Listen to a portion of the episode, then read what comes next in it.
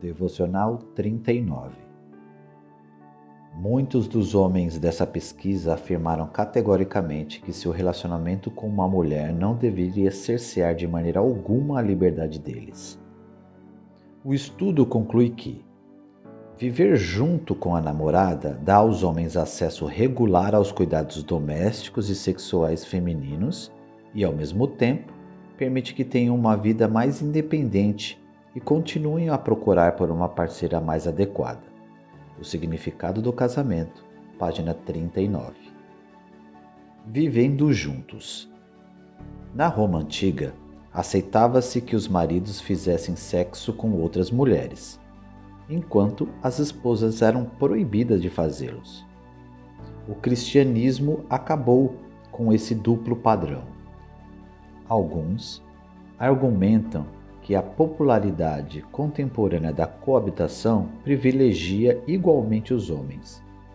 Em contraste com os homens, as mulheres em geral desejam mais deixar de lado a independência e se casarem.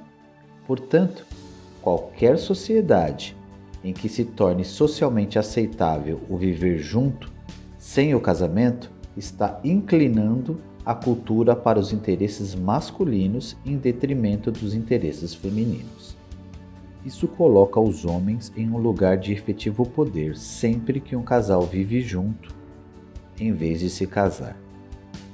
A mulher não ousa insistir demais na tomada de decisões de forma mútua, e o homem fica livre para compará-la constantemente com as outras possíveis parceiras. Será que, novamente, a ética sexual cristã não é melhor para as mulheres? Reflexão: O que você acha? Viver juntos sem se casar é melhor para os homens do que para as mulheres? Pensamento para oração. Ore para que, pelo bem da sociedade e das crianças, a instituição do casamento seja fortalecida em nossa cultura.